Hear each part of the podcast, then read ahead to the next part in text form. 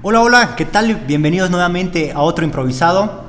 Hoy quinto programa, quinto episodio que estamos grabando, pero eh, hoy es un programa especial, ya que como ven, esta belleza, a mi invitado de lujo y a mí, nos, el día de hoy nos auspicia una marca.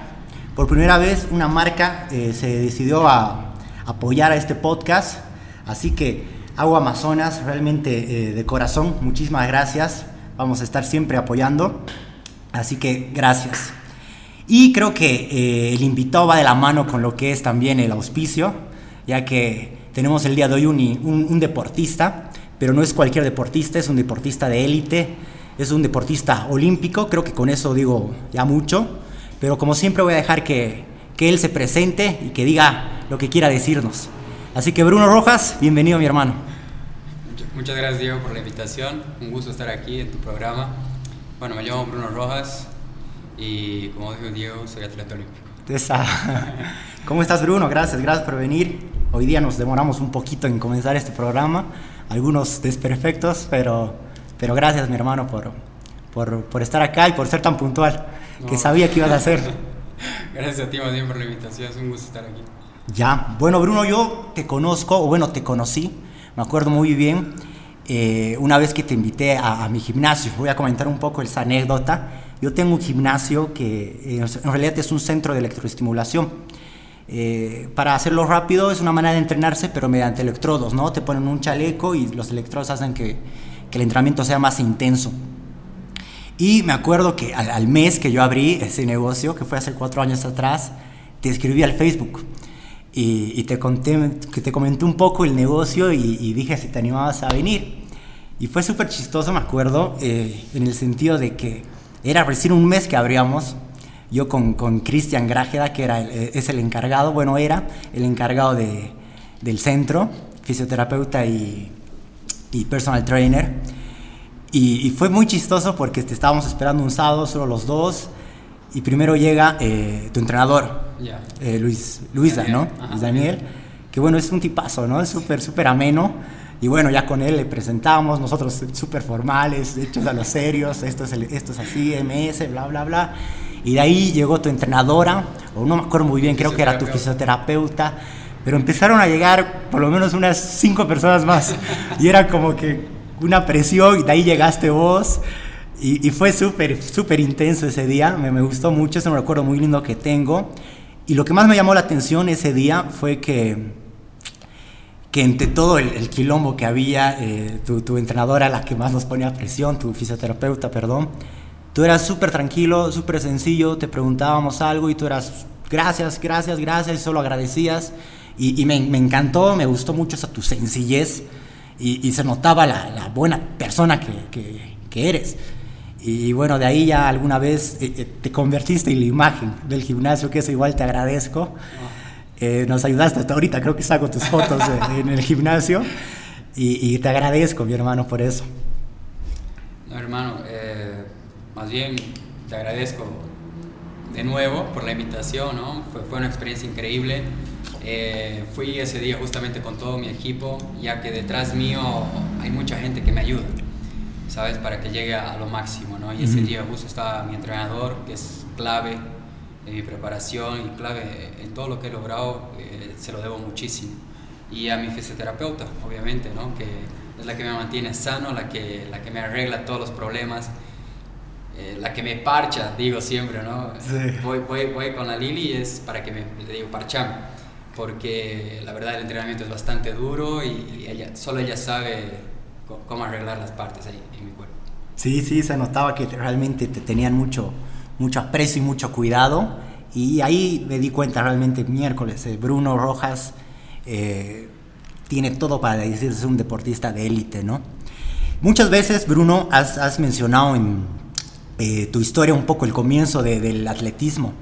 Y, y, escuchaba y decías que, que, salió medio que de la nada, ¿no? Que creo que tu idea era ser futbolista al principio. Sí. Que, es chistoso porque igual creo que de todos, ¿no? Al principio. Pero vos, que eres un deportista élite, supongo que lo hacías muy bien, que capaz te podrías haber dedicado a eso. Bueno, era, era mi sueño ser futbolista, como el sueño de cualquier niño sí. y, sudamericano, ¿no?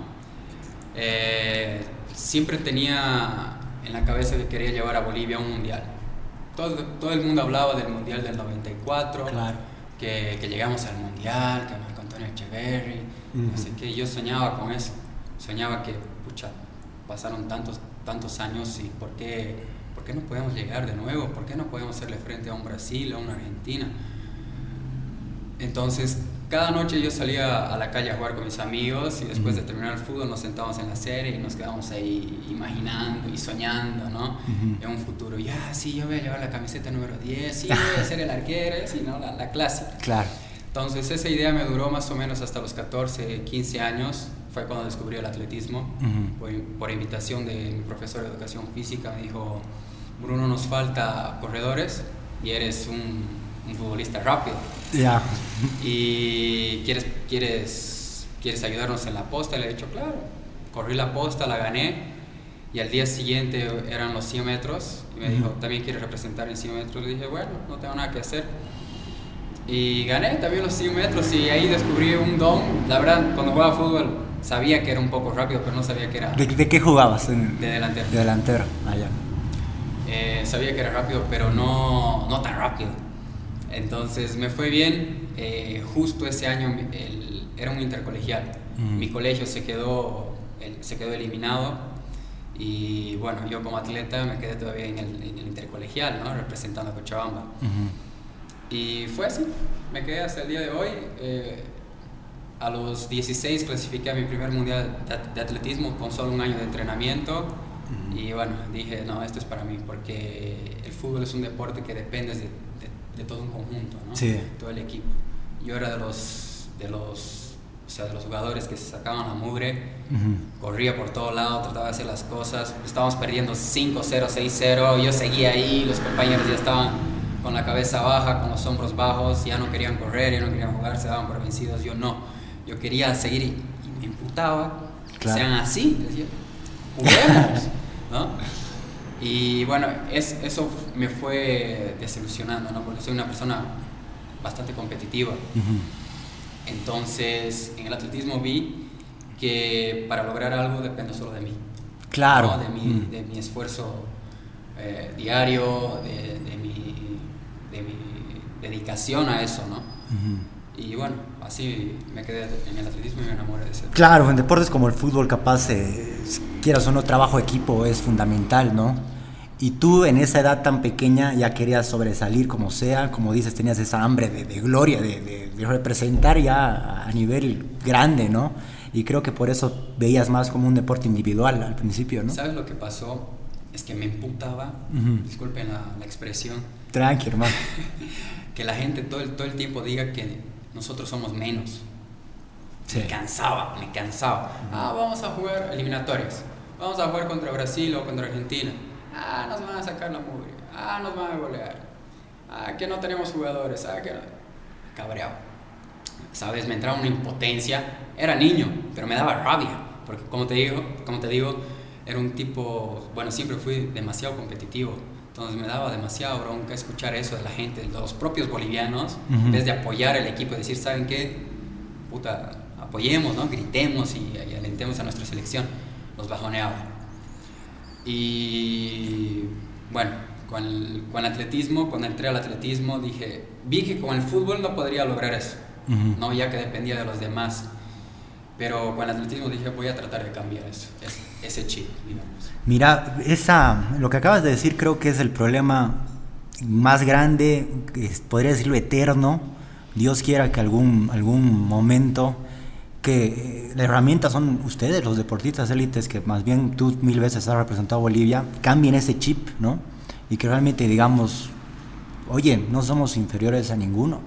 Capaz en el fútbol, que es el deporte más, más eh, popular, nos quedamos con esa imagen, porque bueno, en el fútbol la verdad que estamos Es que- atrás, ¿no? Es que es un conjunto de cosas. No Mm. solo son los futbolistas o la selección de fútbol en sí, el deporte en sí. Yo creo que hay muchas cosas que nosotros aún no entendemos. El fútbol es un deporte muy grande, ¿no? Hay, hay demasiada cosa ahí por detrás Mm. de, de un equipo de fútbol. Entonces, no, no quiero opinar sobre, sobre algo que realmente no estoy enterado, ¿no? Cómo se maneja un equipo de fútbol y, y demás. pero yo creo que falta un poquito más de huevos en, en todos los aspectos. También yo creo que profesionalismo. Profesionalismo demasiado. O sea, si comparas el físico de un futbolista boliviano, tengo muchos amigos futbolistas, por eso puedo hablar. Eh, un futbolista boliviano con un extranjero, notas al tiro. Sí. No, notas al tiro la diferencia física. Eh, a muchos ya les dije, vengan, les voy a enseñar a que sean, ¿no? a que sean más veloces, a que sean más explosivos, porque realmente falta eso si vemos el fútbol de hoy en día, es todo explosión y velocidad. Mira, justo, bueno, estamos hablando un poquito de fútbol. El último campeón de, de la Champions, el Bayern, no sé si los viste. Después eh, hay una foto de antes de la pandemia, después de la pandemia. O sea, en la pandemia, que es época de crisis, ¿qué han hecho estos muchachos? Han dedicado, ya que no pueden entrenar en equipo, a entrenar cada uno su cuerpo. Y miércoles, ¿no? Unas, no, no, fisiculturistas, porque esa no es su, su modalidad pero se nota pues el, el, ejercicio que han hecho. O sea, Barcelona tenía al mejor del mundo, es mm. Messi.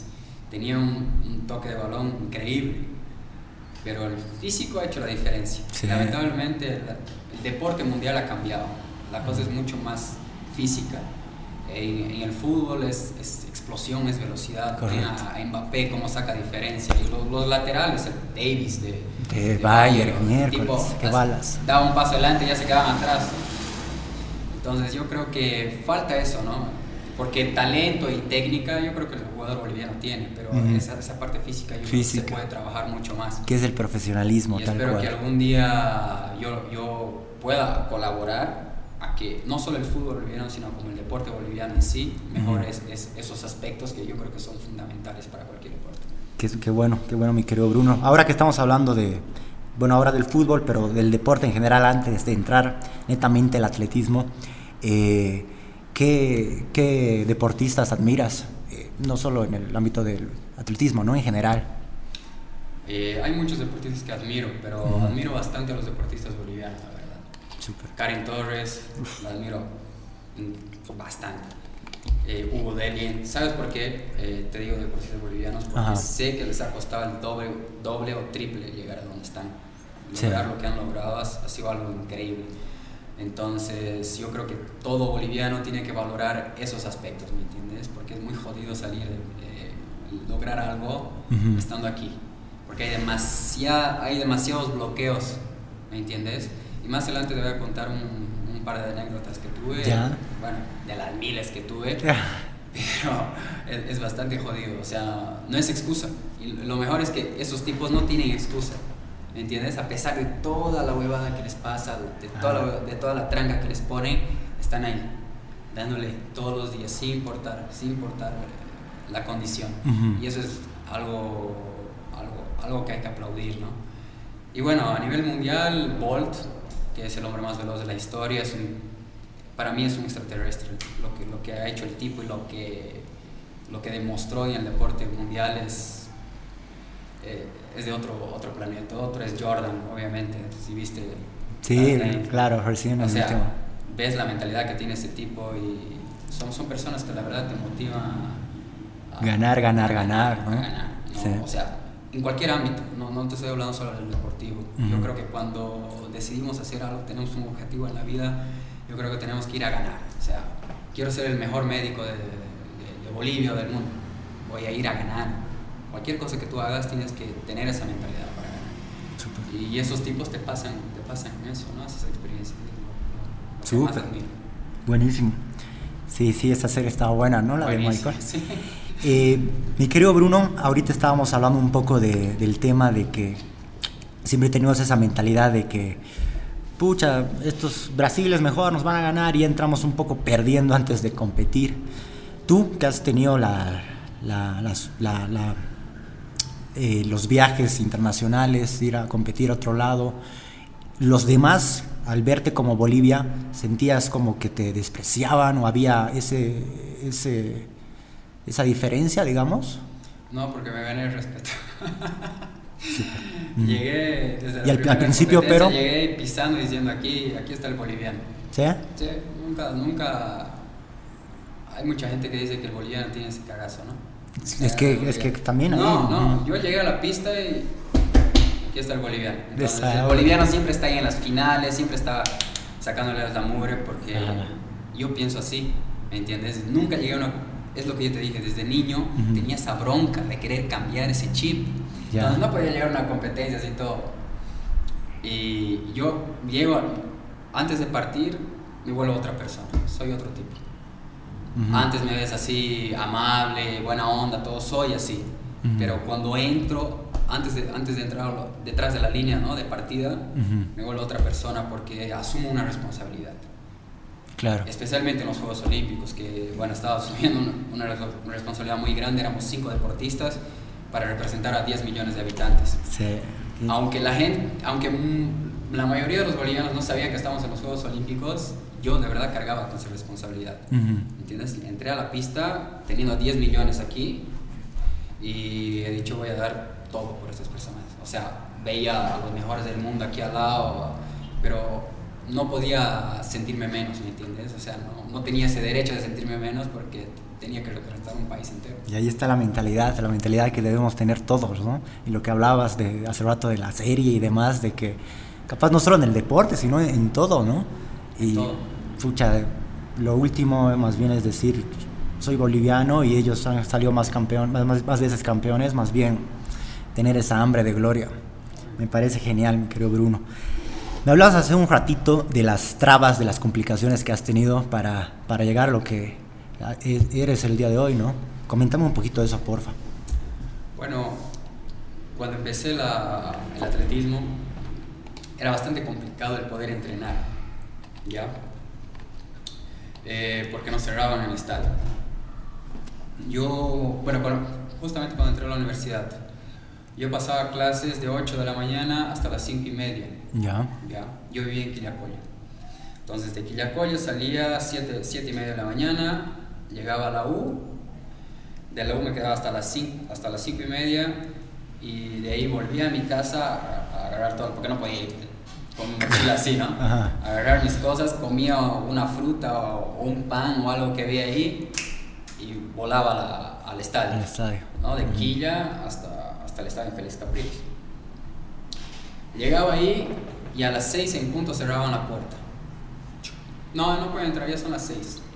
Decía, pero señor, no puedo llegar. a-". No, no me importa. No, no puedes entrar. ¿Qué hacía yo? Agarraba, le llamaba a mi entrenador, date la vuelta. coach". Entonces me daba la vuelta y por la curva sur, no, curva norte, perdón, Ujú. había una puerta. Entonces me saltaba la puerta, me saltaba las reglas del estadio y entrenaba a oscuras. No, O sea, el estadio apaga. apagado, todo, todo oscuras, ¿no? Ya terminaba de entrenarlo, me salía, chu, chu, chu, ¿no? Y y así entrené unos dos, tres años, dos, dos, tres años más o menos. Eso la gente, mucha gente no sabe. ¿no? qué increíble. bro. y clasifiqué a los Juegos Olímpicos y pedimos, ¿no? Por favor, necesitamos entrenar por los Juegos Olímpicos. No, es que se cierra así, no hay personal, no hay quien cuide, es que han robado no sé qué, sus excusas, ¿ya? Ajá. Bueno, hemos seguido entrenando así, obviamente ocultas, ¿no? Saltando. como, Y- como maleantes. Eh, Para representar a tu ¿Y país, cuántos más o menos eran? éramos unos 10, 12 atletas. A oscuras, qué increíble, Dios a mío. oscuras. Entonces Luisa no veía, no, no veía, perdón, se habla en portugués, mi mamá es brasileña. No veía. Ay, ay, ay. Es que mi mamá es brasileña y como Ajá. hablo portugués con ella a veces me perdón. Eh, Luisa no veía. Entonces los chicos eh, se quedaban, por ejemplo, teníamos series de 250 metros, ¿no? Y Luisa estaba en la meta, o sea, es lejísimo. Entonces con un celular, a la luz del celular, daba la partida y bajaba para que, la, para que Luisa vea y pueda tomar el tiempo y demás. Ujú. Bueno, fue así. Hasta que fui a Londres, pasó lo que pasó en los Juegos Olímpicos, llegué, llegué a, a Cocha Ujú. y, y me vinieron a recibir al aeropuerto. El director del CDD, el alcalde de esa época, concejales y todo, el show, No. alfombra roja, que la huevada de flores en cuello, que Brunito, no sé qué. Les miré y les dije, no sé qué hacen aquí. Durante tres años les he estado pidiendo solo que me abran la puerta, ni siquiera que me enciendan la luz. La verdad nomás. O sea, y se han quedado así. Pensaban que le- yo no soy así.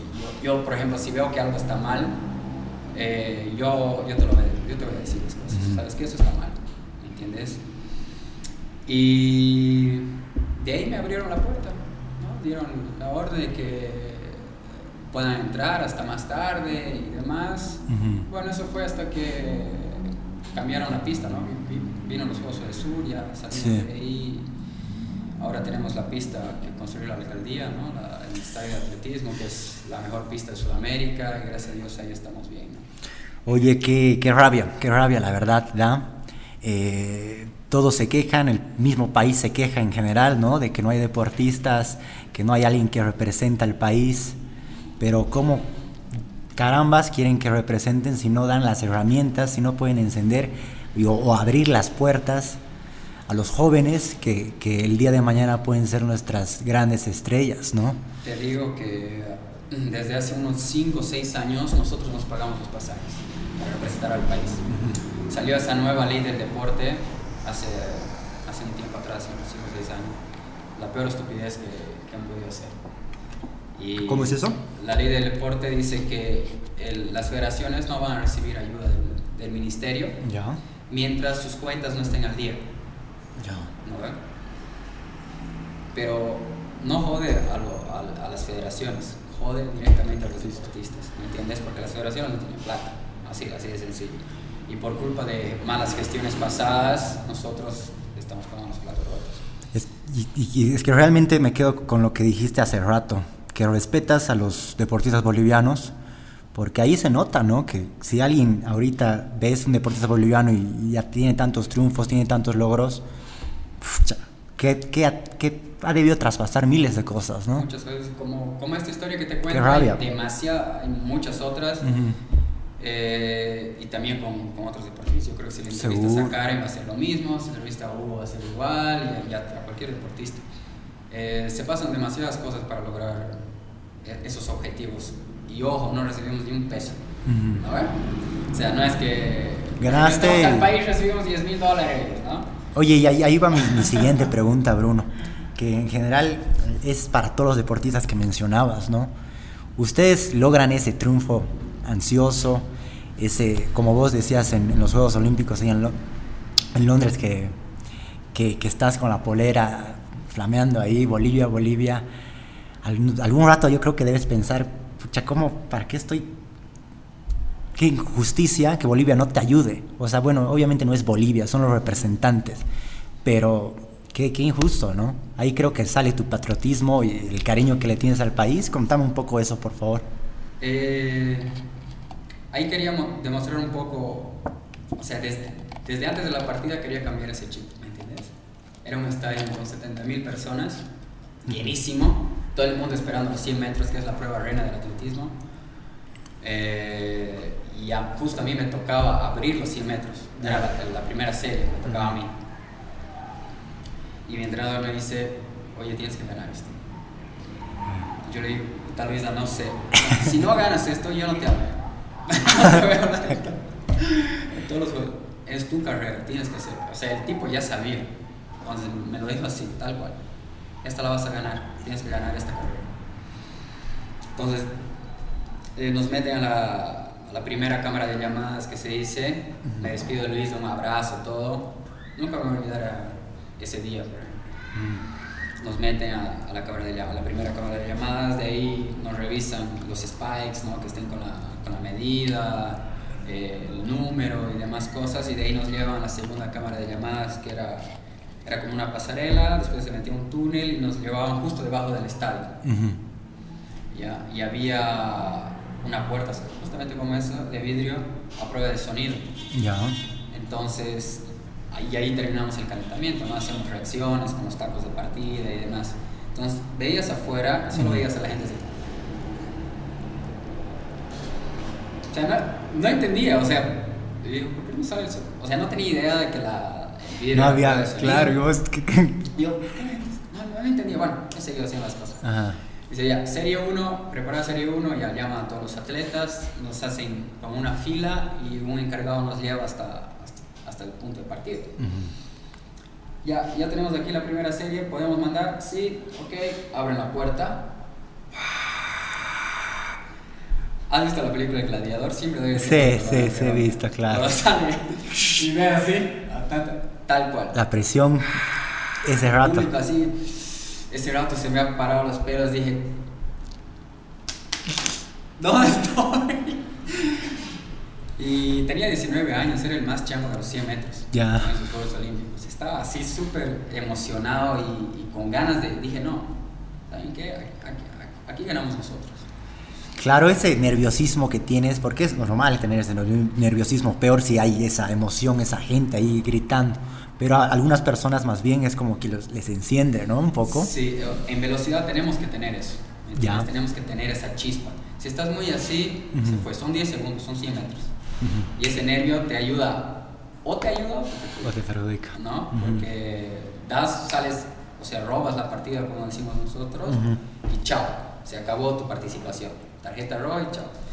Entonces, puta, has entrenado cuatro años de tu vida para ser eliminado en la primera ronda. ¿Te, no. ¿Te imaginas? O sea, sí, qué duro. Es, es jodido. Entonces, tienes que saber manejar eso. Y cuando estaba calentando en la pista, partía, estaba preparando el taco ¿no? de partida, entonces lo probaba, llegaba hasta los 50, 60 metros con la aceleración y escuchaba a la gente gritar, ¡Dale, Bruno! ¿Verdad? Eran era la gente que vivía en Londres, bolivianos. No, qué bien, qué belleza. O sea, otra cosa, ¿me entiendes? Estás en, al otro lado del mundo y, hay bolivianos que están ahí, que te están apoyando. Y nunca tuve la oportunidad de agradecerlos porque no, sé quiénes son. claro. Entonces, gracias por, por, apoyarme ese día. Y bueno, fue mostrando ¿no? los, los, los, mejores atletas de la serie y llegó a mí Bolivia. Aquí estamos, ¿me entiendes? O sea, estábamos cabrones ahí, los, los mejores. Aquí estamos nosotros, ¿verdad? Somos Bolivia, ¿no? Partimos, eh, ese, son, fueron los 100 metros más, más largos de mi vida, nunca llegaba, parecía una maratón, y lo escuchaba el tipo, ta, ta, ta, ta, ta, ta, ta. He partido bien, me he puesto un poco nervioso a la mitad de la carrera, pero ya cuando vi que ya estaba llegando me relajé, me solté un poco, dije, voy a relajarme para, porque tenía la siguiente ronda. Gané, pasé la meta, vino la cámara, y dije, y grité viva Bolivia, carajo. Sí, sí. Grité eso porque, ¿sabes? Era desde los 14 años, 13 años que tenía esa cosa en el pecho de que la gente decía que no podríamos lograr nada, que, que siempre perdemos, no sé qué. Entonces era viva Bolivia, carajo, gente, despierten. Sí, si yo pude, ustedes igual pueden. Sí, sí. ¿Entiendes? Entonces, ahí dije, eh, misión cumplida, logré, logré lo que me propuse de niño, mm. ¿no? Tratar de cambiar ese chip y mucha gente después me habló y me dijo, es que es increíble. Todo lo demás. Y bueno, valió la pena. luego vino la siguiente serie y ya, me puse un poco más nervioso porque había mucha más presión. ¿no? Pasaba esa serie y ya me tocaba semifinales, finales. Era, era como llegar a un cuartos de final de un mundial de fútbol. Claro. Entonces me puse un poco más nervioso, vi que estaba igual que los tipos, con los mejores. Cuando levanté mi cabeza quise hacer más frecuencia, a la carrera y bueno, me quedé ahí. Pero fue una linda experiencia para mí con 19 años era el más chango. Yo creo, yo creo que ese video lo has debido ver ya unas 10.000 veces, ¿verdad? Te juro. Ninguna entrevista ni nada, videos que no sean para analizar técnica, no me ah, gusta ver. Pucha, ese video lo deberías ver mil veces porque realmente es algo, algo, es un legado, no es algo eterno que estás dejando y, y te pone a la piel de gallina. Yo me acuerdo que, cuando vi la primera vez mencionabas justo lo que decías del boliviano, creo que eran unos como relatores españoles, si no me equivoco, que, que decían, ¿no? Y presentaban a todos. Y ahí estabas vos, y de ahí comenzó la carrera y decían los españoles, eh, el boliviano, el boliviano, lo está haciendo muy bien el boliviano. Y ganó el boliviano, ¿eh? Y, y, era, como te la piel de gallina y, como dices, cambias el chip y por lo menos dices, te sientes orgulloso de, de tu país y, y, hay que felicitarte por eso, en serio. Gracias. Eh, ha sido duro poder llegar ahí, ha sido un trabajo bastante largo de, horas y años de dedicación. Eh, como te dije, no lo, no lo hice solo, ¿me entiendes? Está mi entrenador, mi, fisioterapeuta, mi familia, mis amigos, la gente que de verdad eh, está conmigo ahí día a día y me apoya a alcanzar, alcanzar ciertas metas, ¿no? Porque te puedo decir que, te puedo decir, no, puta, llego y estoy así y, y estoy 100% positivo, que lo voy a lograr, Pero hay días que no. Hay días que, como cualquier ser humano, ¿no? no hay, días malos, ¿no? que estás bajoneado o que tienes una lesión. Entonces, ahí está la gente que de verdad eh, te quiere y, te aprecia y, está ahí, digamos, contigo todos los días apoyándote ¿no? para subirte la Claro, y ahí está tu familia, tu, tu, tu equipo de entrenamiento. Ahora mi novia. Ahora tu novia. y bueno, ya después, ahora en la actualidad debe haber también hartos fanáticos, supongo, fans que te ven. Sí, no, agradezco totalmente a la gente que me da el apoyo en Facebook, en Instagram. Eh, siempre están escribiendo palabras de aliento y, y ese es mi premio, ¿me entiendes?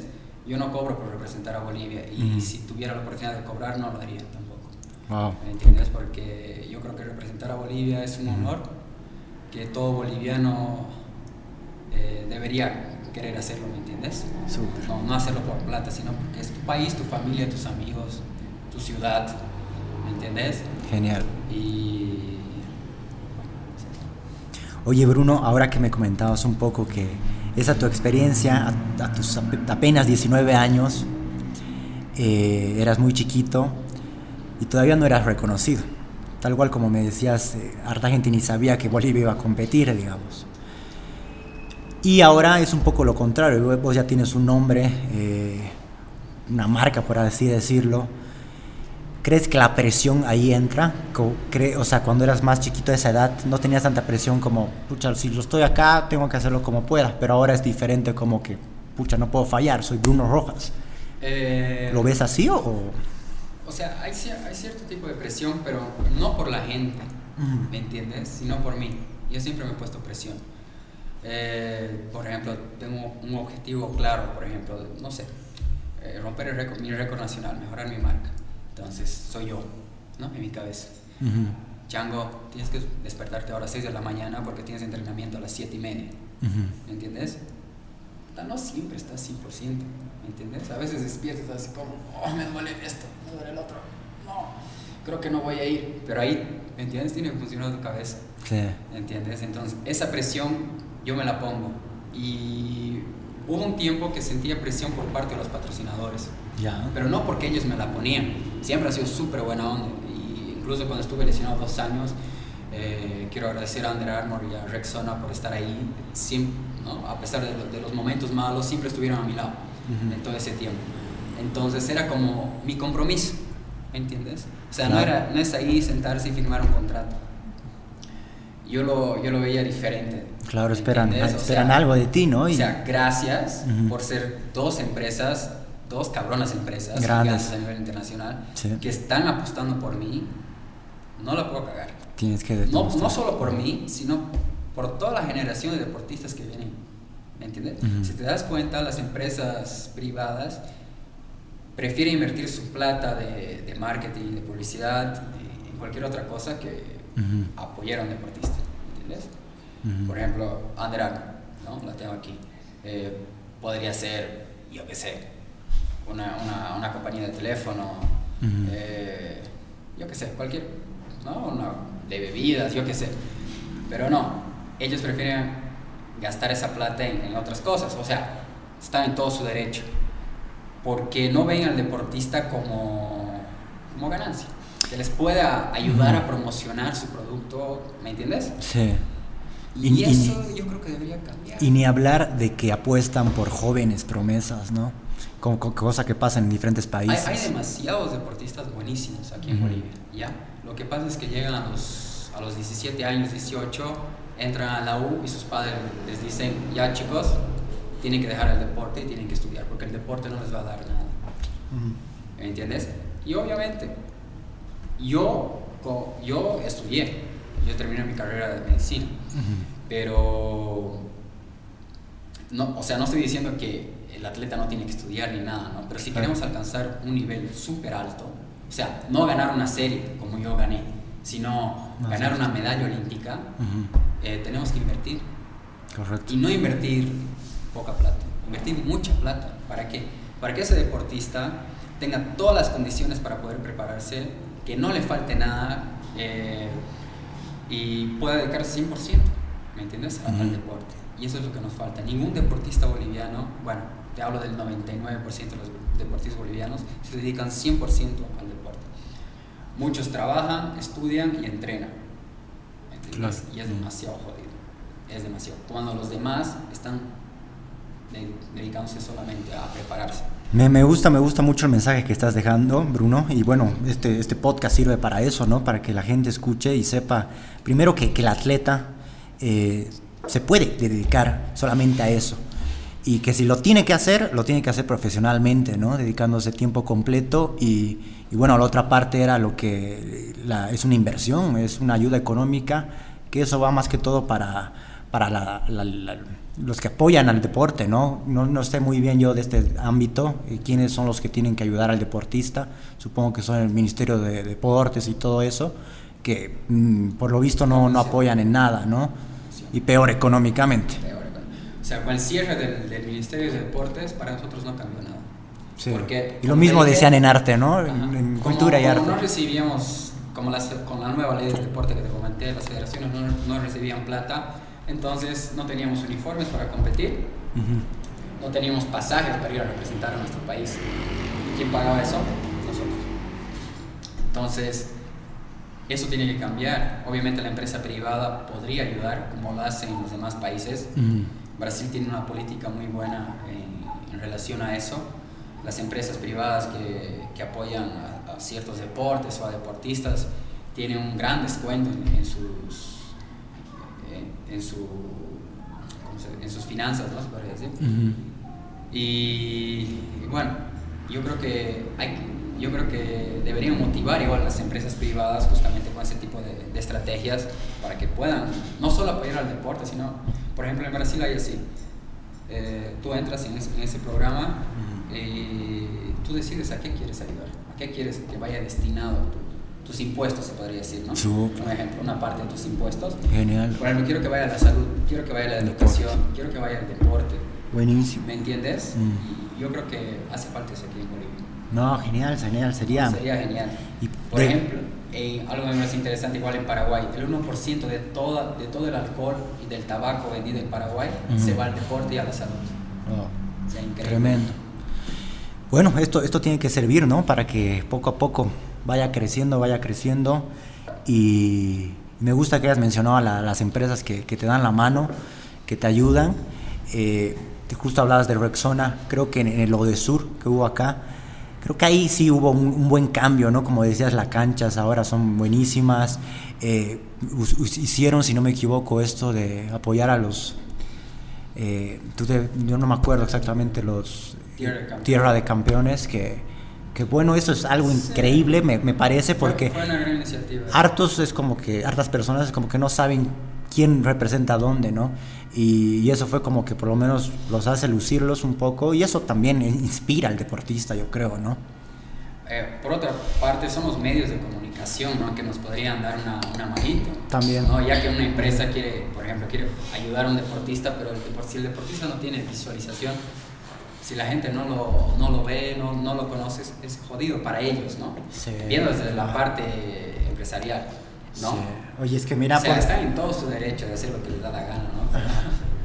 No, es que podemos seguir hablando de cada vez otro punto de mejorar, otro punto de mejorar, y, y es así, para que vean que realmente el deporte necesitamos darle más fuerza exteriormente, las- el, el entorno tiene que apoyar al deportista.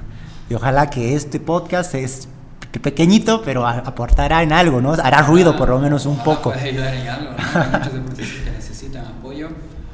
Eh, y no solo apoyo, o sea, hay que cambiar ese chip de igual de apoyo, ¿me entiendes? A ver. ujú. Porque, puta, no, no tienes, no sé cómo explicarte.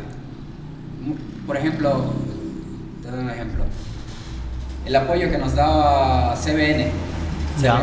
La, la CBN fue la primera empresa privada que tomó esa iniciativa. Ya. Yo estuve, en, yo estuve en, ese, en ese proyecto. Junto con el Ministerio de Deportes. Ha sido algo increíble lo que, lo que hicieron, ¿me entiendes? Ujú. Pero era un apoyo, no era un sueldo. No sé cómo debo explicar. ¿Y qué, qué les daban? O sea, era algo bueno, fue, fue, algo, fue algo increíble, pero no era algo del que podías dedicarte 100%. Ya. ¿Me entiendes? Ujú. Eh, fue algo increíble, ¿ya? O sea, fue, fue la primera empresa que dijo, ¿saben qué? Vamos a ayudar a los deportistas. Ujú. Pero cuando te digo de un sueldo y de un apoyo, hay mucha diferencia, ¿ya? Porque con un sueldo puedes vivir. Claro. ¿Me entiendes? O sea, por mi parte, gracias a Dios, eh, mis padres me ayudan. Es que acá hay mucho deportista humilde que tiene tanto talento, pero pucha, no, no tiene la... Ahora, si recibes un apoyo es como, eh, o sea, es algo más reducido, ¿me entiendes? Que no, no, te deja dedicarte 100% al deporte.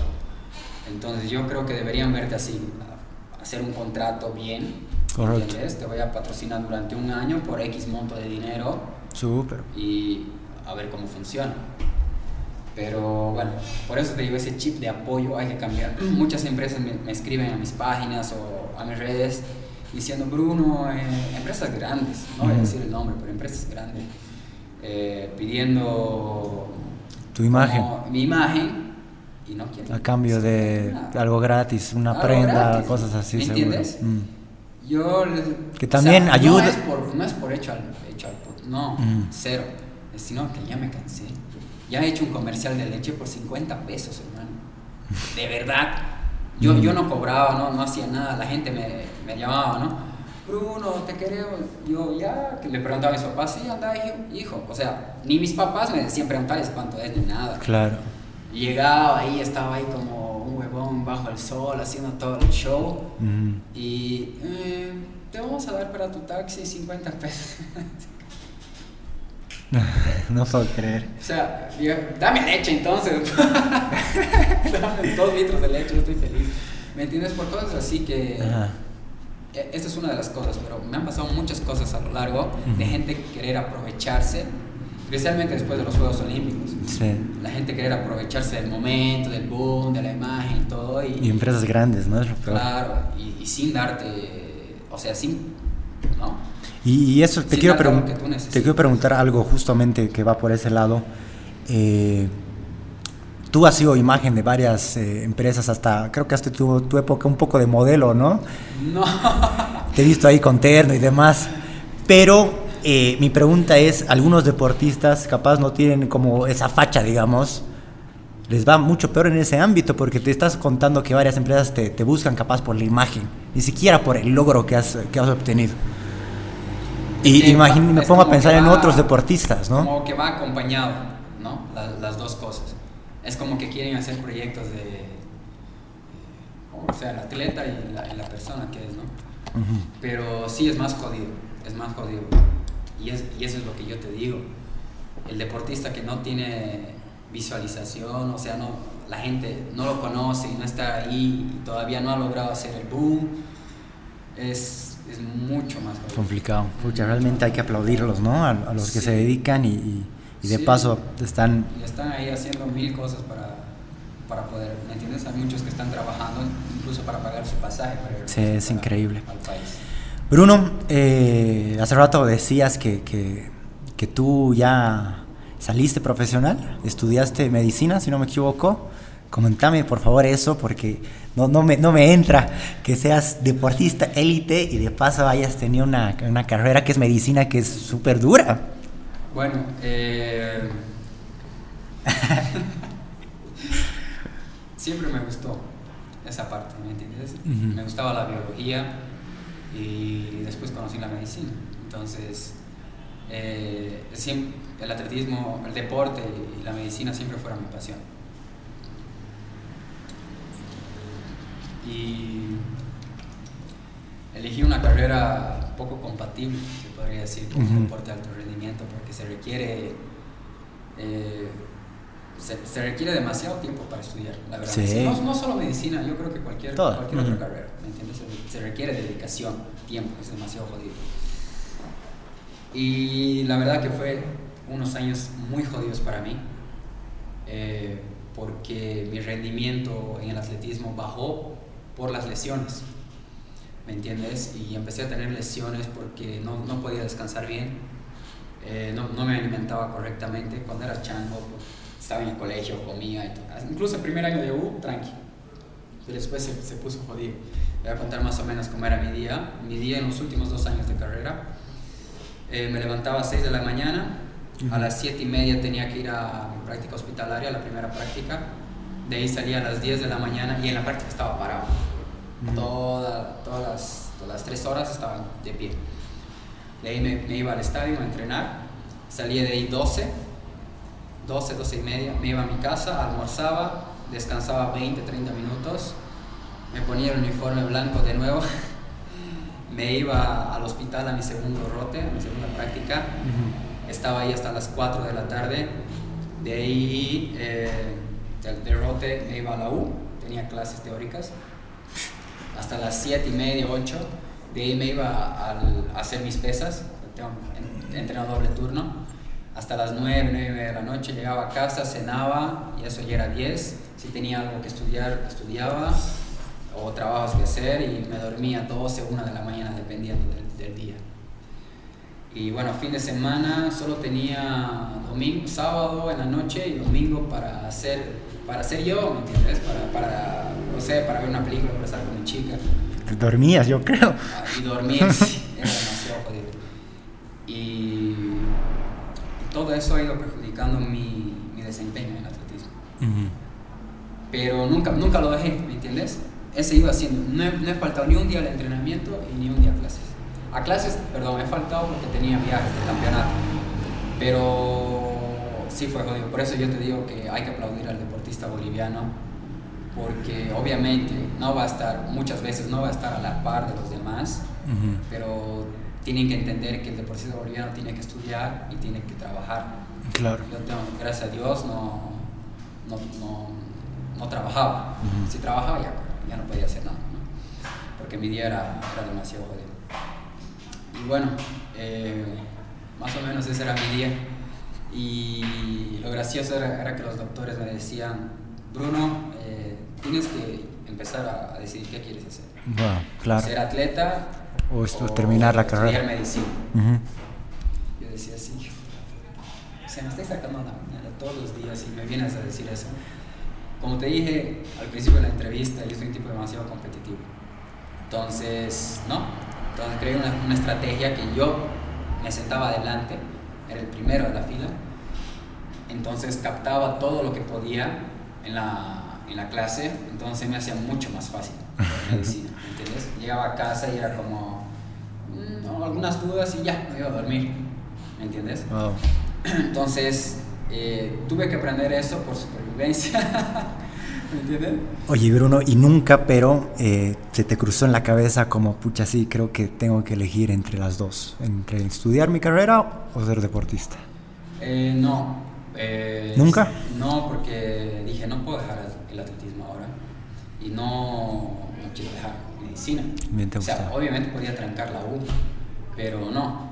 O sea, y, y hacía todas las materias, ¿no? Ujú. Y bueno, eh, mis notas fueron, eran buenas, mis notas, no, Wow. no, no han sido malas, mi promedio era arriba de 80. Wow. Y justo Unifrance, puta, soy eternamente agradecido a Unifrance también, porque me ha abierto las puertas, porque me ha apoyado no solo eh, académicamente, sino como deportivamente. Puta, soy increíble. Muchas gracias Unifrance. Eh, se portaron muy bien Ujú. y me, me hicieron un homenaje, me nombraron embajador de la U. Súper. Y Bien merecido. Los doctores que que me decían que Bruno no tienes que Elegir, han, dado, han hablado y ha sido un momento bastante emocionante para mí, para mi familia. Y era como, carajo, lo logré, ¿me entiendes? Sí, Ha sido tremendo. bonito. Y bueno, es una anécdota bastante bonita Tremendo, tremendo logro, la verdad, Bruno, y para aplaudirte.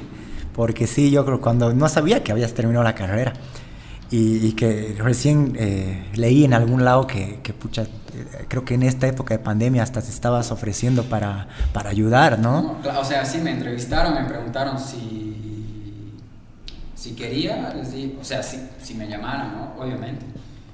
No creo que nosotros nos preparamos para eso. Eh, o sea, no importa la pandemia que sea, ¿no? El virus que sea, nosotros Correcto. tenemos que estar ahí. Es, es la misión que nosotros asumimos. Al igual que el deporte, yo lo tomo todo como... Sí, como- sí, sí, eres un, un, Jo- un. Jordan, un Jordan del, del atletismo acá, hermano. Me encanta eso que yo lo tomo así. todo. tienes tus metas, ¿no? Bien estrictas como, comencé esto, lo tengo que acabar y lo voy a lograr y, y se nota que eres así. Sí, no, a veces mucha gente no entiende. Por ejemplo, mi novia no entendía porque yo era tan cabeza dura. Le digo, Fabi, no, tengo que descansar. Fabi, no puedo comer esto. Fabi, no nos podemos ver hoy. Entonces era como que se enojaba, obviamente, ¿no? O sea, cualquier persona. O sea, puta, verte con un chico normal es mejor. Eso le decía, puta, discúlpame, pero puta, es una huevada, soy medio loco, digamos, con esas cosas. pero yo tengo mis... ¿No ve? Es que no, no sé si es loco, yo sabes cuál, cómo lo veo ahí, ser profesional. Y lo que hablábamos hace un rato, que creo que eso falta bastante en Bolivia, creo que el ser profesional en, lo que eres, en el deporte en este caso, ¿no? Y eso habla excelente de ti. Y bueno, ya con el tiempo ya empezó a entender, ahora es la persona que más me apoya en esto, digamos. Qué bueno. Eso es, lo bueno, ya, ya entendí. Qué bueno, qué bueno. Realmente me emociona esos tus logros, hermano. Bruno, quería que me comentes un poco del tema de las lesiones, que sé que también, como cualquier deportista, es algo que miércoles es una traba de las grandes, ¿no? Estuve con una lesión. El 2016 fue un año muy bueno para mí. En principio eran los Juegos Olímpicos de Río, 2016. Entonces me moría por estar en Río de Janeiro, ya que es el país de mi mamá, es mi segunda nacionalidad. Entonces correr ahí con toda la familia, o sea, era, era mi sueño. Entonces empecé el año muy bien, dejé los 100 metros y me enfoqué más en los 200 metros, que no sé si sabes, en el atletismo 200 metros se parte en curva, ya. se llega en recta, ¿no? es una curva y una recta. Entonces empecé el año muy bien, eh, ganando campeonatos importantes, estando en, podio, en campeonatos muy buenos, haciendo marcas increíbles y todo estaba programado para hacer la marca mínima con, en junio más o menos, ¿ya? Porque en el atletismo nos sentamos con el entrenador y programamos dónde queremos llegar al 100%. Entonces vamos quitando cargas poco a poco hasta llegar a, ¿no? Porque en el atletismo puedes hacer como tres o cuatro mejores carreras al año. ¿Me entiendes? Entonces por eso tienes que saber elegir en qué meses y en qué competencias quieres estar al 100%. Entonces todo iba bien y mayo era... Eh, había un campeonato justamente en, el Estadio Olímpico de Río de Janeiro, muy iberoamericano de atletismo, para probar el estadio, ¿no? Para que, para incluso los organizadores vean cómo... Claro. Para que se entrenen. Sí, sí. Y una oportunidad para nosotros para probar la pista y ver cómo estaba el clima y demás. y había un español que era el hombre blanco más veloz de la historia a principios de los 2000. Ya, ya estaba un poco mayor. ¿Cuál, cuál es su nombre? Eh, ahorita no lo tengo. Ya. Ahorita no lo tengo. Pero, eh, o sea, siempre lo veía en YouTube ya. Pues allá por los 2008, 2000.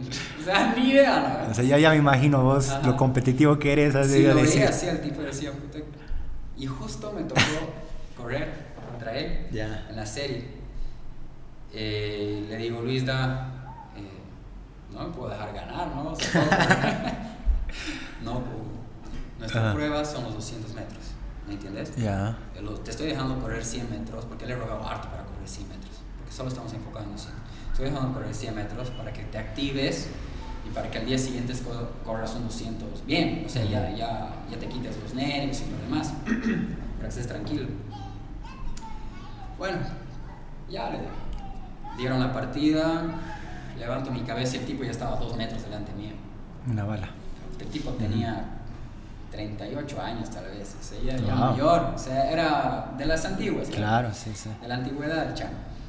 Pero era, o sea, siempre veía los videos y era el único tipo blanco ahí, en las finales, ¿me entiendes? Entonces, bueno, eh, levanté mi cabeza, vi que el tipo estaba ahí y ya empecé a acelerar. Y estaba haciendo todo lo contrario de lo que dijo Luis. Llegué y él estaba aquí, logré pasarle un poco y peché le gané la carrera, pero mi cuerpo se fue hacia adelante y uno, mis piernas creo que vinieron hasta mi oreja, así. Uno, para no caerme. Y mi pierna quedó recta. Miércoles. Ya, pasó ese rato, sentí así un dolor, bueno, me fui a, a recoger mis cosas y demás. Nos fuimos al hotel, me después del almuerzo me duermo, despierto y no podía levantar mi pierna. Era un dolor increíble, mi pierna derecha. Digo, Luisa, no puedo mover mi pierna. Ya te imaginas la... Puteada que te debió dar. Ajá. Claro. Te he dicho que no hagas eso, te he dicho que no corras, que nuestro objetivo era los 200 metros. Bueno, eh, no sé qué harás, pero tienes que correr, ¿ya? Porque, como te dije, todo está programado y tenemos que cumplir para poder llegar al 100%. Una carrera que no corres ya no llegas al 100%. Y puta, le dije, ya al día siguiente voy al estadio, empiezo a calentar, Luis, no puedo subir la rodilla, no podía subir mi rodilla que me dolía todo mi isquiotibial. Puta, me he hecho ver con fisioterapeuta ahí, todo y nada. Y Luisa me ha dicho, no, tienes que correr, toda tu familia está ahí. Porque mi familia fue a ver ese evento. Te están esperando ahí, quieren verte correr. También han entrado unas lágrimas, o sea, se ya, mis ojos se llenaron de lágrimas, quería llorar solito, ¿no? Ya nos meten en la cámara de llamadas, como te dije anteriormente. Ahí ya te despides de tu entrenador, ya no lo ves, ¿no? Sí, te sí. meten ahí a un lugar y, y ahí ya estaba, trataba de correr y no podía, y mis lágrimas empezaban a caer, y estaba desesperado y veía a los changos mirándome, amigos, ¿no? Que ya me conocían. Ahí nadie se habla, ¿me entiendes? Ahí se pierde la amistad. Terminas la carrera, comes, puta, se abrazan, vamos a comer todo, pero ahí adentro, todos callados. Y bueno, me tocó la serie, partí y es curva. Entonces era como cojo, ¿me entiendes? Así estaba en la curva. Y justo en la puntita, así terminando la curva, estaba mi familia. Dije, no, tengo que darle aquí, no les puedo dejar así. Entonces, le metí más duro, eh, logré, logré, creo que salí segundo en esa serie y me clasifiqué para la final. Ah, pucha. Pero Cojo y todo, clasificaste. Claro, cojo, es que estaba muy bien. ¿me Ajá. entiendes? Era como que así es. El dolor era increíble. No podía subir mi pierna derecha. Entonces subía a la izquierda y la otra era como apoyo. Eh, llegué y ya, ahí se jodió todo. Ahí le dije a Luisa, yo no puedo correr más. Me dolía demasiado, o sea, lo, lo cagué más. Ya la puteada, el mal humor, el, el ambiente malo. Eh, nos volvimos a Bolivia, nadie supo lo que tenía, eh, nadie me podía curar y el tiempo iba pasando y faltaba un mes para los, para los Juegos Olímpicos. Ujú. Dos meses faltaban para los Juegos Olímpicos del mayo, junio, julio. Y yo tenía que participar, o sea, tenía que correr, me faltaban 13 centésimas para hacer la marca mínima y en teoría en la siguiente competencia ya tenía que ser porque ya estaba programado. Y ya entró la desesperación y fue un caos. Ahí dije, no voy a dejar este deporte porque ya no, se me acabó el tiempo, se acabó el periodo de clasificación y ya no pude. Por una, ¿me entiendes? Eso, eso te iba a decir. Tú, tú, lo hablábamos hace un rato de tu competitividad y, y lo veíamos como una fortaleza. Pero creo que también, si te vas al otro lado, también te perjudica, ¿no? Ha, ha, ha ha tenido que ser un gran aprendizaje ese, ¿no? Para ha ti. Sido, ha sido demasiado porque fue un error mío. Claro. ¿me entiendes? Era chango y por querer, ¿me entiendes? Sí, pues. Cumplir un sueño, ¿sabes? Que siquiera era un sueño. Que, lo- que al final lo le ganaste. Le gané, pero, Pero me costó los Juegos costó, costó carísimo. Ajá. Y bueno, pasó eso, eh, logré sanarme, eh, se me inflamó el piramidal, que es un músculo que está por el glúteo. Ya. Entonces ese músculo se inflamó y estaba presionando el, el nervio ciático. Ujú. Entonces, cualquier subida de, de pierna que hacía irritaba el nervio ciático y entonces irradiaba toda mi pierna. Pero nadie supo decir qué era.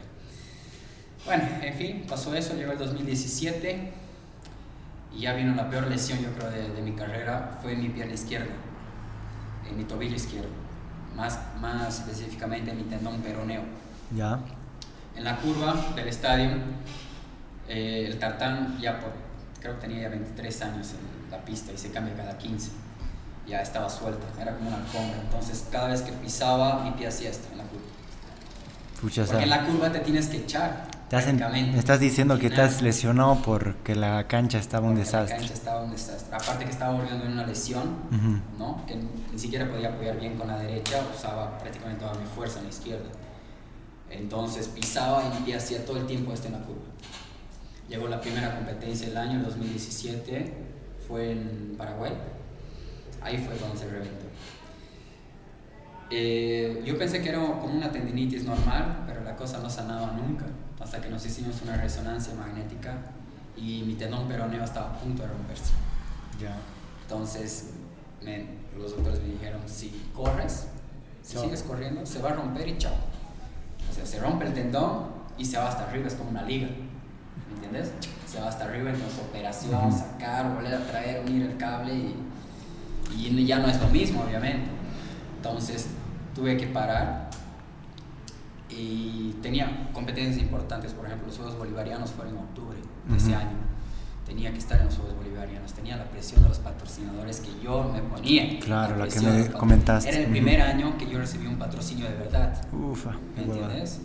Un patrocinio de verdad. Entonces era como que, ah, ¿por qué ahora? ¿Por qué me pasa eso ahora? ¿Me entiendes? son cosas que te pasan en la vida ¿me entiendes? Que dices, ¿por qué a mí? ¿Por qué ahora? Puta, si me ha sacado la mierda, si me ha rajado tanto, ¿por qué me está yendo mal ahora? Entonces, me ha costado bastante entender eso, ¿me entiendes? Yo creo que eh, todos tienen su momento. Hasta ahí pensaste, ¿no? Creo que retirarte. Pensé en retirarme porque esa lesión me duró casi dos años. Sí, sí, alguna vez me crucé contigo, me acuerdo. Cuando, cuando fui a EMS estaba lesionado. ¿Ya era de ese? Ya era de ese. Claro, si estabas buscando, hasta me contaste que creo que te fuiste a Estados Unidos. Claro, me, fui, me entrené en Estados Unidos antes de los, de los Juegos Bolivarianos. qué lástima. O sea, fue, fue una inversión fuerte de, los patrocinadores y todo para que esté al 100%, pero no logré recuperarme. 2018, los Juegos de Sur me moría por correr aquí en claro. con toda la gente. Con tú, al principio eras la imagen estrella, justamente lo que hablábamos de... y esa presión más de, estar, de ser ahí el centro de los juegos y de, que tengo que rendir y que tengo que correr y el pie que no sana. Y han inmovilizado. Y que no sabían qué era. nadie sabía qué era. Oye, y, tocando un poco ese tema, yo tengo igual algunos amigos de, de futbolistas en realidad que tienen lesiones así graves, graves, y que pasa eso que no se sabe, ¿no? No se puede curar. Y varios van a chamanes, cosas así en, en, Bolivia, y se suponía que... No, no eran chamanes, ¿no? ¿Y qué era? ¿Cómo era? No, es que, como te digo, toda mi familia y amigos y todos estábamos como metidos en eso. ¿Me entiendes? Ya era demasiado desesperante, mi humor estaba a la mierda, todo el tiempo o sea, me estaba yendo mal en, todos los aspectos, ¿me entiendes? Porque estaba con muletas, tenía que ir a la U, entonces iba a la U con muletas, o sea, era todo un show, era una huevada. Ha sido, ha sido un momento, momentos bien jodidos para mí. Y la Fabi eh, encontró una señora que hacía como, como que te curaba con magnetos, ¿ya? Ya. Con magnetismo. Hasta ahí llegué, digamos. ¿Ya está? ¿Te sientes mejor? Me pregunta la Fabi. No, no, no. Pero bueno, hay que intentar de todo. Ya pasó eso en los juegos, en los patrocinadores y, todo el dispute. Y dije, me fui de vacaciones. Dije, ya, ¿sabes qué? Necesito descansar. Fin de año me fui de vacaciones. Cuando llego a Bolivia y en el aeropuerto se acerca una señora, o sea, ya pensaba en dejar, en serio, porque mi pie no curaba, y estaba demasiado desesperado. Eh, se acercó una señora con sus hijitos y me dijeron, Bruno, eh, una fotito, por favor. claro, señora. Sacaron la foto y me dijo, mis hijos empezaron a hacer deporte, atletismo por ti. Wow. Y dije, cabrón, es una responsabilidad. o sea, esto ya no es un hobby, esto es serio. Esto es serio. Y varias personas se acercaban y me decían, sí, ¿no? Cuando justo estaba pensando así de... Retirarte. ya no da, ya no, no aguanto más, cada pisada era un dolor. Entonces dije, no, no puedo parar. Esta es una responsabilidad. Eh, ya, no es, ya no es solo Bruno, ya no es solo mi meta, sino como tengo una responsabilidad con los bolivianos, ¿me entiendes? Y bueno, decidí seguir. El, todo el 2019 corrí cojo, todavía, todavía no, no había sanado. Corrí con dolor, cada paso era, vivía, o sea, corría con antiinflamatorios, ¿entiendes? Era antiinflamatorios para no sentir tanto dolor, porque un dolor de eh, corrí todo el 2019 así, finales del 2019 sané, terminé la U, ya un cambio relajado. Y a finales de noviembre estaba hecho récord nacional, pero de los 100 metros, pero extraoficial.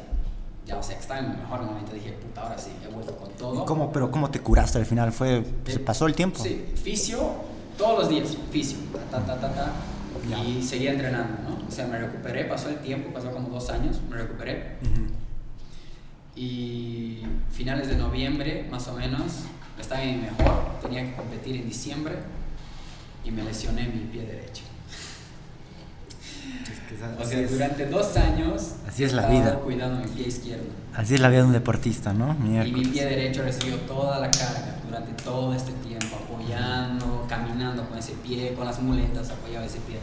Entonces me dio una fascitis plantar que he recuperado como en marzo, más o menos, este año, al 100%. Y aún hay, o sea, aún en las mañanas cuando despierto y piso, los dos primeros pasos me duelen poco, pero ya puedo entrenar, ya puedo correr rápido y todo lo demás. Ya no me jodan el entrenamiento. Pero ahí aprendí que, bueno, todo tiene su momento. Eh, en la vida hay más momentos de dolor, ¿no? Eh, recibimos demasiados golpes en la vida, hay demasiados obstáculos en la vida, pero tienes que saber eh, sobrellevar eso, ¿me entiendes? Correcto si logras sobrepasar eso, o sea, no tienes que verlo como un problema en sí, eso, ¿me entiendes? Es como un aprendizaje. Cualquier cosa que te pase en la vida, algo malo, siempre tienes que sacar el lado bueno, ¿me entiendes? Y aprender de eso, porque eso es ser inteligente, ¿no? Yo creo que la gente burra es la gente que sigue, sigue lo mismo, tropezándose en la misma piedra. Yo creo que, pero mucha gente eh, en, en la posición tuya, capaz hubiera dado un paso al costado, ¿no? Hubiera dejado. Como te dije, yo estaba a punto. O sea, quería, pero no quería, ¿me entiendes? No, no, Decía, te, las entiendo. posibilidades, Sí, sí. o sea, ya hice de todo y este pie no sana. Ahí creo que sigue entrando lo, la... pero la- un empujoncito es lo que yo te digo. puta, si ves a un deportista Sí, boliviano, sí. dale un aliento. Chango, felicidades, estás, ¿no? eh? Ujú. Porque vas a ayudar. Por ahí el chango está pasando un mal momento. O ya sea un amigo tuyo, o sea, cualquier persona. Súper. ¿Me entiendes? Ujú. Genial. Hay personas que están pasando por, por, por un mal momento y nosotros no sabemos. ¿Entiendes? Eh, Correcto. Y aparte también creo que, que es como que todavía tú tienes hambre de gloria, ¿no? Y es como que, no sé, capaz no, pero piensas como que todavía tengo que dar lo mejor de mí. Sí, o sea, yo soy demasiado insatisfecho. Ya. ¿Me entiendes? Ujú. No me gusta. Oh, gané una serie en los Juegos Olímpicos. ¿Te, te paso otra agüita? Sí. Amazonas. Buenísimo. Y soy un tipo demasiado competitivo. Ujú. Ok, gané una serie, ya, pero quiero más. ¿Me entiendes? Sé que las condiciones no, están, no son las ideales, pero hay que intentarlo, ¿no? O sea, para eso estoy. Si entro a algo, tiene que ser para darle 100%, no el 50%. Me parece genial y me, me- me gusta mucho que ahora ya estés otra vez bien. Creo que, como decías, estás entrando a tu mejor momento. Y ahora se viene, se viene otro campeonato importante, se viene Tokio Tokio, los Juegos Olímpicos tenían que ser este, este año. como que recibí un, un tiempo más para estar al 100%, me siento muy bien, eh, físicamente estoy excelente, como te dije, estu- estuve bastante tiempo lesionado, entonces mi condición física bajó bastante, subí de peso, un montón de cosas y ahora estoy bien, 100 puntos, eh, ahora hay que apuntar a, los Juegos Olímpicos y a ver, a ver qué pasa. Súper, súper hermano. Eh, después de que me cuentas toda tu historia, los, los- las cosas buenas, las cosas malas, eh, yo creo que en los finales felices y, y espero que, que nos, nos vaya bien porque al fin de cuentas tú representas a Bolivia y nosotros somos unos privilegiados en ese sentido. Después de Tokio eh, sigue la carrera de Bruno, como es muy adelante todavía para preguntar eso. Eh, primero quiero llegar a Tokio, Sí. hay un camino largo por delante. eh, pusieron las cosas un poco más difícil para clasificar, pero yo creo que tenemos las condiciones. Ujú. Ahora, por primera vez en mi vida, tengo tiempo para dedicarme 100% al atletismo. Súper, ¿no? eso, Porque está genial. Era conciliar estudio con deporte. Eh, después de eso ya veremos cómo va la cosa. Eh, si, si ya no sigo en atletismo el próximo año, que probablemente me retire con los Juegos Olímpicos, quiero ayudar al deporte boliviano de otra forma, ya como, como, como profesional, como médico. Yo creo que con, con mis lesiones entendí que nos falta mucho todavía. Te digo, en la parte de medicina deportiva. Hay muy pocos médicos, médicos deportivos con la especialidad. Ya. aquí. Uno de los médicos que me ayudaron bastante fue la doctora Jessica Córdoba, Ujú. que es la médica de, que, o sea, que, que, trata a todos los jugadores de fútbol de, en La Paz, incluso aquí en Cochabamba tiene, tiene pacientes. Ella sí es especialista en, en, medicina deportiva y no hay muchos en Bolivia, ¿me entiendes? Uh -huh. Hay traumatólogos, pero no médicos deportivos. Entonces yo quiero hacer mi especialidad en eso para poder apoyar ¿no? a los deportistas, para que no, no estén así, ay, ¿qué tengo? ¿Me entiendes? Uh -huh. No, no. no. Estén buscando, no estén de un lado a otro sin saber qué tienen, porque es demasiado, es demasiado jodido. Sería increíble y pucha, te iría re bien y aparte conociéndote, eh, también transmitirías, yo creo que esa energía que, que tienes de, de, de, de, comerte al mundo, de dar eh, todo a los deportistas, ¿no? A los jóvenes y, y pucha, sería genial, mi hermano. Sí, me encantaría eso, me encantaría también hacer algo por, eh, por los niños, ¿no? Uh -huh. eh, a ver, te comento algo. Siempre tuve el sueño de poder ayudar a los niños, ¿me entiendes? Eh, hoy en día vemos demasiados niños en la calle, especialmente yeah. ahora, no sé si te has dado cuenta, cada sí, semáforo sí. hay sí, tres, cuatro niños ahí limpiándote el vidrio, cuando esos niños deberían estar eh, estudiando, deberían estar en casa, alimentándose bien, deberían estar practicando un deporte espero algún día poder eh, lograr tener un centro, un lugar donde esos changos puedan estudiar, puedan tener una oportunidad de vida, ¿me entiendes? Porque es demasiado dura esa realidad. Y especialmente ahora que ha aumentado, jodidamente. Antes era uno, uno aquí, uno allá, ¿no? Ahora ves un montón, especialmente ahora que llegaron nuestros, nuestros eh, amigos venezolanos. Venezolanos, ¿no? Hay hartos venezolanos en la calle. Entonces yo, ojalá en un futuro eh, pueda, pueda ir por esta parte. Buenísimo, hermano. Pucha, realmente habla muy bien de ti eso. Y cualquier cosa, igual estamos para ayudarte. Siempre me encantan tus ideas, hermano. Ojalá sería buenísimo hacer algo por Cochabamba. Sí, totalmente. Mi querido Bruno, ya casi acabando. Eh, a ver qué más se me está escapando. Hay, hay algo igual que te quería preguntar. Eh, que, se, que se me pasa por la cabeza. Lamentablemente volvemos al tema de que el apoyo eh, para los deportistas es muy escaso, es muy pequeño. Y conozco, eh, hay muchas noticias igual de deportistas que se han ido a otros, a representar a otros países, ¿no? Eh, tú has tenido la oportunidad, supongo que has tenido la oportunidad. Contame un poco eh, la idea de que por qué no lo hiciste o algún rato que se te cruzó la cabeza. El 2013, bueno, yo tengo el entrenador que al principio me fui a entrenar a Brasil, el año 2009-10, ¿ya? Entonces tengo mi entrenador en Brasil igual, ¿no? Es Luis Daniel, que es el que, con el que trabajo más y todo, y cuando me voy a Brasil de vacaciones o algo tengo un entrenador allá, que es como un amigo de la familia y demás. Porque es un tipo que, la verdad, llegué eh, sin saber quién era, llegué al estadio de atletismo ahí, pregunté por un entrenador, me dijeron buscalo a fulano de tal, al profesor Avelino, llegué y le pregunté, profe, mira, soy de Bolivia, eh, vine aquí a entrenar, quisiera, quisiera aprender, quisiera ser mejor, eh, ¿cuánto me cobraría? O sea, fui directo, ¿no? Uh -huh. Para entrenar, me dijo, me miró así, me dijo, yo no te voy a cobrar nada, pero solo quiero que tú des el 100% de ti. Oh.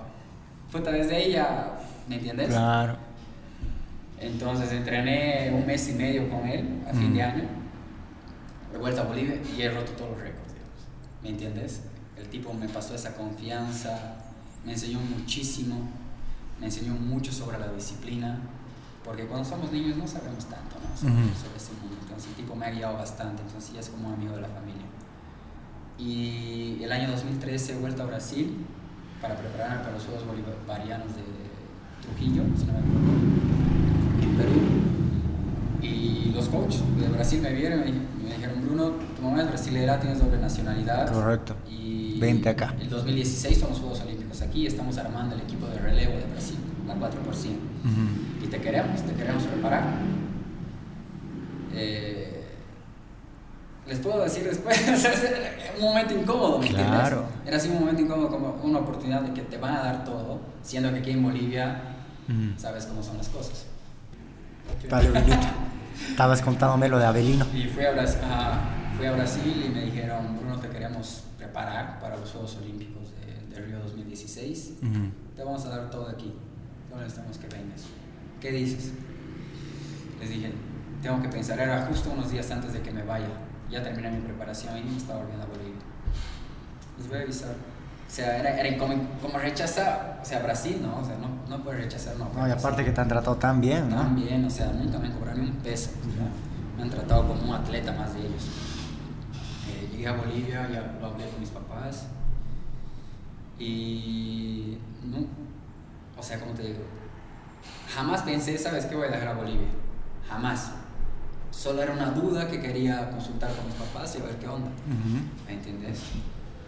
Y me dijeron, hijo, no vas a ser feliz. Tienes que hacer lo que te haga feliz. Ya. Ya, Bolivia. Gracias, gracias por todo, pero me voy a quedar a Bolivia. Aunque no me den nada, me gustan los retos. Me gusta que la cosa sea difícil, ¿me entiendes? Sí, sí, ¿Qué te voy a totalmente. Me, me, me gusta jugar el juego en modo difícil. Así que me quedo aquí. Muchas gracias por, ¿no? por la oferta y todo, por todo el cariño, que cómo me han tratado durante tanto tiempo, pero me quedé en Bolivia. Me han dicho, me han prácticamente aplaudido y me han dicho, eh, tienes las puertas abiertas aquí, vienes a entrenar cuando tú Miércoles. quedé Uf, uf, tremendo, mi querido Bruno. Eh, como boliviano, agradecerte por eso, por, No, no por preferir el patriotismo, porque realmente sé que hay muchos países de otro lado que vienen y, y se lo llevan y no tienen nada de malo, porque realmente si no los apoyan, al fin de cuentas tienen todo el derecho de irse, lamentablemente. Bueno, mi querido Bruno, ya, ya acabando con, con esta entrevista, eh, como te decía un rato que no estaban las cámaras encendidas, yo tengo, tengo esa, esa siempre esa sensación de que las cosas se logran. Y, yo te veo en Tokio representándonos, eh, sacándonos una sonrisa, como lo has hecho creo que en toda tu carrera, eh, poniéndonos, poniéndonos a todos los bolivianos nuevamente con la piel de gallina. Y, y no, siempre desearte la suerte y, y la admiración, que realmente eres un, un deportista que, que Bolivia te debe mucho. Gracias mi hermano querido y bueno, despedirnos. Gracias a ti por la invitación. Y bueno, eh, ustedes no me deben nada a mí, ya. Yo lo hago esto por amor al país y es mi responsabilidad como boliviano. Así que, bueno, gracias por la entrevista. Ha sido un momento muy lindo, una charla muy buena. Listo, eh, quiero agradecer a, al auspiciador, a nuestro primer gran auspiciador, Agua Amazonas. Nos vemos en la próxima, nos vemos en el próximo improvisado.